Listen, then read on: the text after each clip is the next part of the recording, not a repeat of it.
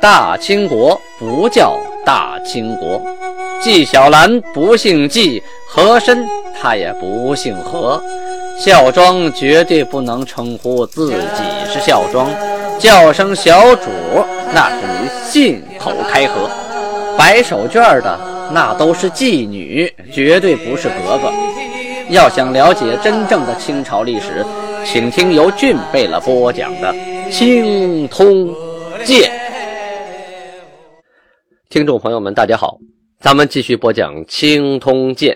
上次讲到清太宗天聪七年，农历的癸酉年，公元一六三三年，明朝一位有名的天文学家，也是历啊，就是说也是历法学家，他叫徐光启啊，去世了。同年的阴历十一月初四，档案记载啊，叫。萨哈尔察部的部落，他的头领名字叫费扬古啊，就是费扬古，汉字写成费扬古啊，满文叫费扬古，费扬古满代，全名费扬古满代，带着四十六人啊，手底下人不少，来朝贡皇太极，贡献了貂皮呀，用车拉来的啊，一千七百六十九张，西部两千六百。三十匹啊，等于来做大买卖的啊。当然，皇太极也会赏很多东西了啊，这就是按律赏。赏完了，他们多带的东西来的就来互市啊，卖呀，然后带回自己的那个撒哈尔察部啊。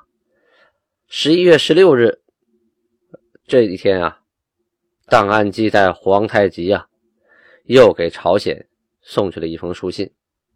这个信的内容啊，是责备朝鲜。办事不地道，不讲究啊！给他列了十条罪。说第一条啊，说前一段时间呢，朝鲜国王送来一个人质嘛，是他弟弟。后来一查呀，原来不是他亲弟弟啊，一个姓而已。但朝鲜姓李的太多了，这不是坑爹吗？啊，骗我们！这是第一条。第二条呢，说他让汉人呐到朝鲜去，他欢迎，还给地种。给养起来了，这个不太好啊！这汉人属于辽东的，要要养也给我们金国养啊！你给留过去了，算怎么回事啊？第三条啊，就是我们呢曾经抓获过呃朝鲜的官员，在金国这边养起来，养完了还赏给了妻子和奴隶，当时呢一块都还给了你们朝鲜，结果呢，朝鲜把我们还给你的人。连妻子带奴隶都给我送到明朝去了啊！去讨好明朝老大哥去了。你这么办事太不地道。这是第三条，第四条了，说你们朝鲜的人民呢，实在是啊缺乏管束，经常越国界跑我们这边来挖参啊。你们那边也有也有参，被你们挖差不多了，你们跑我们这边来挖，不光挖参呢，还跑我们这边来打猎。你们朝鲜人到金国这边挖了人参。啊，打了兽皮，回过头来再卖给我们金国人是吗？这也太不靠谱了啊！还有第五条，第五条就是说你们背信弃义呀，说好了在益州啊开市互市的吗？做买卖，说翻脸就翻脸，说不开就不开了。第六条，当初孔有德、耿仲明来投降我们的时候，你们朝鲜为何派部队拦截呢？嗯？这是第六条罪，第七条，当时你们还派人攻击我们留守在镇江的兵船，还有上面的士兵，这事儿怎么算？第八条啊，你们说与明朝断绝来往，这不是谎话一一片吗？啊，第九条，把会宁原计划开放的通商口岸啊，就开放的市场。也给停了。这会宁通商古而有之，原来就商量好的呀，为什么给停了呢？这通商的口岸一个一个停了，就是想切断我们的物资来源吧，是吧？明朝不跟我们做买卖，蒙古打跑了，就剩你个朝鲜了，你把所有的市场都切断了，说白了，不就是想封锁我金国的经济吗？最后一条啊，当初你们要益州，我们还给你了。因为曾经在那住过兵，为了防止毛文龙啊，皮岛上的毛文龙，还给你们之后，你们也不要了，在旁边还新建了七座城，什么意思？是想准备打仗吗？皇太极啊，就把这封信啊，派人送给了朝鲜国王李宗，把这十条列出来了，你们自己看着办。什么意思？说还想再打一仗是怎么着？啊，当然送信的人不像现在这么快啊，发个 email 就过去了，这快马加鞭也得走一段时间呢。对方还得读完了，还得回信呢。咱们先放下不表，说说腊月十三啊，皇太极又颁布了一项法令。这这一年呢，颁布的法令是非常的多啊，国家治理啊越来越完善，很多细节问题越来越突出。这回颁布的是从猎为令律，意思是跟打猎相关的法令。这个打猎也不能乱打呀。啊，前一段时间颁布过相关的法令啊，这回又细化了。当时啊，皇太极与贝勒率八旗兵在哪儿呢？在叶河那个地方打猎。叶河呀，就是今天吉林省的四平市啊，在那个地区打猎。皇太极就下令不要喧哗啊，不许打扰旁边的百姓，不许到田间去取柴草，同时。又命令这些随猎的大臣、官员、军士，跟他们说：凡是啊去打猎的地方，擅入围者啊，就是擅入围中者，背了罚两马一匹，贾腊俄真罚银十五两，旗长罚银十两，闲散人罚银九两，离伍退后者与入围者同罪。这就是说，我得给大家解释一下，什么叫入围者啊？满族人打猎呀，不是像我们想象的拿着弓箭去追动物，他不是这么打的，他叫打围啊。大家都知道，在北京北边承德有一个木兰围场，为什么叫围场呢？那就是皇帝行围打猎的地方，哎，叫行围。木兰呢是满语“鹿哨”的意思啊，鹿骨头做的哨一吹。为了把这个其他的鹿啊啊异性的鹿给引过来，模仿鹿的叫声，叫鹿哨，是木兰啊。木兰围场打围是怎么回事呢？是皇帝啊在中间，旁边呢有两个围歼，就是左右两队人马，逐渐的散开，形成一个半包围式啊，向前走，越散越大，越散越大，然后在中间合围，合成一个大圈。当围底一碰到两个围歼的最后一个队员碰到一起的时候，就喊合围了。这合围了，就等于把所有的动物包在中间了。但是呢，他们并不射，也不追，也不打，他们呼驱赶啊，造势驱赶，把动物吓惊吓他们，让他们往里跑。这动物一看到有人害怕，就掉头往回跑。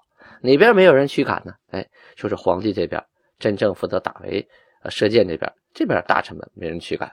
把动物都赶到这边来，动物往前一跑，一看，哟，前面弓箭等着呢。这个时候啊，啊，这个为主啊，皇帝他们就开始骑纵马，开始往前追逐动物，开始射了。因为这块动物特别多，都被赶到一起了啊，又是野猪啊，又是兔子，又是鹿啊，什么都赶一块了。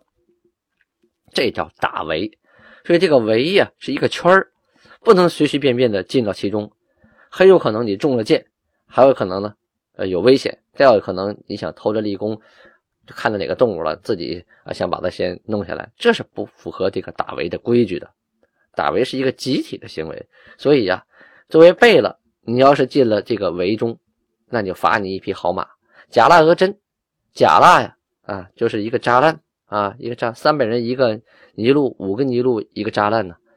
扎烂翻译成汉语就是一个假烂啊，贾腊就一百五一千五百人的头啊。这贾腊俄镇，如果你进了围，罚你银子十五两；旗长就小的官了啊，罚银十两；闲散人啊，罚银九两。还有呢，如果你没有入围，你离伍后退，就是打围打围这个围圈啊，突然你退下去了，你给这窟窿，你给这圈留了个窟窿，留了个缺口，它动物可能很有可能从中间就跑出去了。所以你后退和你入围啊，都是一个罪。说你必须保持这个圈的完整，不能让动物、让猎物有可乘之机啊，逃出这个圈所以呢，罚的方法是一样的，所以叫离伍退后者与入围同罪。我这样解释，大家是不是就清楚了啊？当时还说了，遇到什么那个不好过去的灌木丛啊、带刺儿的啦啊，躲开了、绕开了而不往里走的也罚啊。你看这个罪走，你打围嘛，那打猎嘛，还怕怕刺儿吗？这不合理啊。还有，看到野猪成群的时候啊，你没有把它赶入围内。啊！一看有一群野猪过瘾呐，我先射一个吧。一射，野猪都跑了，你也没赶到围里来。这样的人逮着了，罚，绝对不客气啊！再有呢，见到猛兽啊，一看哟，大的猛兽，比如说狗熊啊、啊老虎啊等等等等，体型很大的动物，恰巧呢所在位置就非常容易啊，容易拿箭去射。这个情况你要立刻。汇报给你的上级贝勒。如果这个动物呢是在很危险的地方啊，不好抓，那就在汇报之后，由贝勒派人啊，由具体派统领官员带人去捕这个动物。其余的闲散的小卒啊，都在后边啊，有射中狍子呀、鹿子了啊，这些动物它没死，它带着箭啊，就跑到了个围里去了。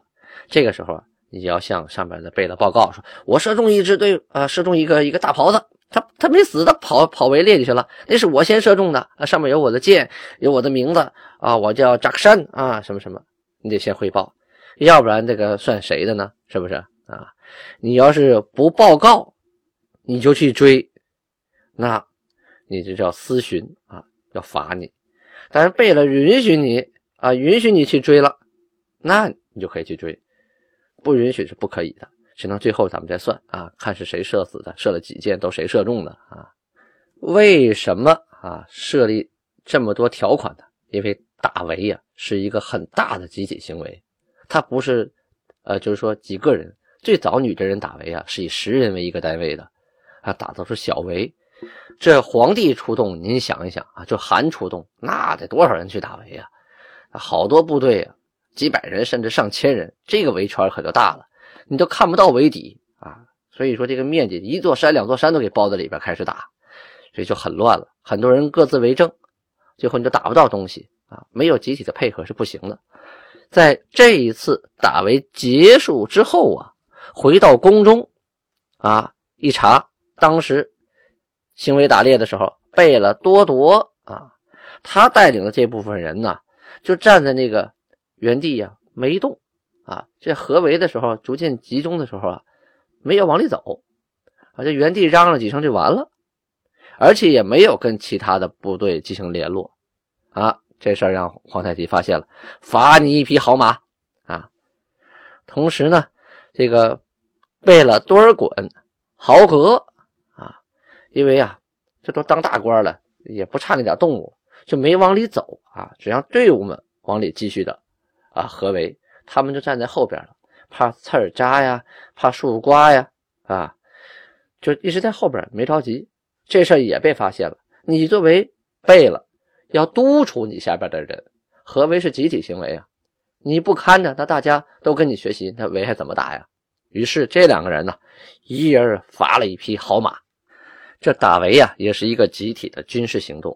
努尔哈赤建立的八旗制度，就是由。打围，女真人打围这个啊行动，一个原始的一种生活状态演变而来的。因为最早十个人呢，十个女真人有一个建主叫尼禄额真啊，他负责控制这十个人，这十个人合围，他在中间射箭。这个努尔哈赤最早的这个建的尼禄啊，也是十个人，后来一百人，再后来呢，形成了正式的三百个壮丁为一个尼禄啊，五个尼禄为一个扎兰。五个扎兰为一个古萨，这个尼禄就是沿用了女真打猎的这个称呼。尼禄是满语大劈剑啊，就这个铁箭头，长的铁箭头，又重又长的剑，这叫尼禄啊。这三百个人一个尼禄，有个尼禄长官，五个尼禄为一个扎兰。这个扎兰有两个意思，一个呀是宇宙万物世界，另一个是一个队伍，一个节，一段，一轱辘，哎，是这个意思。说这一个扎烂呢，就是一个队伍啊，然后五个扎烂为一个古萨，这个古萨呀，最早的意思是一个乡村部落啊，比如说这个部落带来的队伍叫一个古萨的队伍啊，最早是这个定义，后来呢就演变成呃现在的八旗的旗，汉译为固山啊，是古萨的音译。又因为每个固山呢都打着颜色不同的旗帜，所以呢老百姓叫白了，哟，整黄旗来了呀，镶红旗来了，这么的给他们叫成了旗。而满语呢，也就是女真语啊，对这个旗有专门的称呼。平常打的旗啊，叫 kilu 啊，就是打的那个旗。而部队里最大的那个旗，就汉语里称为道那个字啊，大道，就最大的一个军旗啊。满语叫 tu 啊，也有叫 turun，叫 turun 也行，叫 tu 也可以，它都有专门的叫法。啊，这个我们平常说整红旗、整白旗啊，并不是这个。满语古萨的意义啊，这个古萨它是一个队伍的意思，相当于现在一个一个师吧啊，相当于这个意思。满族人呢很重视行为打猎这个事情，因为它就是女真的一个战斗时候的缩影啊，它是一个集体行为。你行为打猎有良好的配合，将来打仗也会有良好的配合。所有的打仗的战术呢，也都是由行为打猎发展而来的。首先跟野兽们进行搏斗，进行斗争，在打猎当中逐渐的吸取经验啊，锻炼自己的体魄、技术、技能，将来呢再去跟人去作战。好，转过头去说说明朝那边，在这一年呢，因为到年底了，总结一下，明朝那边的这个农民起义军里啊，呃，高迎祥、李自成、张献忠、罗努才等等啊，这一年。获了营池城啊，接下来呢又打下了宜阳城，攻了卢氏啊，这些城啊都是今天的河南省。但后来呢，河南省的那个官军呢，又把他们给赶赶到了湖广一带，也就也就是说，这个起义军呢，从山西、陕西起家，最后打到河南，现在呢又打到湖南、湖北和广东、广西那边去了啊，被撵的到处跑。同时，他们也是自己到处打啊。那天有个听众问我为什么打仗啊？哎，打仗有好处，十场战斗、九场战斗是因为利益的原因而打起来的。打了仗，我们就有了钱，就有了物，就有了粮食，就有了奴隶，所以大家愿意打仗啊。打完仗，你的东西归我了，所以大家愿意打仗。因为打完仗，你的东西还是你的，我的东西还是我的，那没人愿意打仗，他拼那个命犯不上啊。说白了，打仗就是一个侵略，就是一个掠夺啊，就是一个抢夺和资源再分配的过程。这明朝的农民起义军呐，确实给崇祯皇帝呀上眼药啊。因为崇祯皇帝从一继位，这个国家就千疮百孔，烽烟四起啊，到处都是战争，国库又空虚，他就是再有远大的志向，也没有回天的能力啊。时光如箭，日月如梭啊！转眼间，时间到了天聪八年，明朝的崇祯七年啊，公元一六三四年，农历的甲戌年啊，说白了就是狗年呢，戌狗害猪嘛，嗯，甲戌年那自然就是狗年，戌狗嘛啊。正月初三这天记载啊。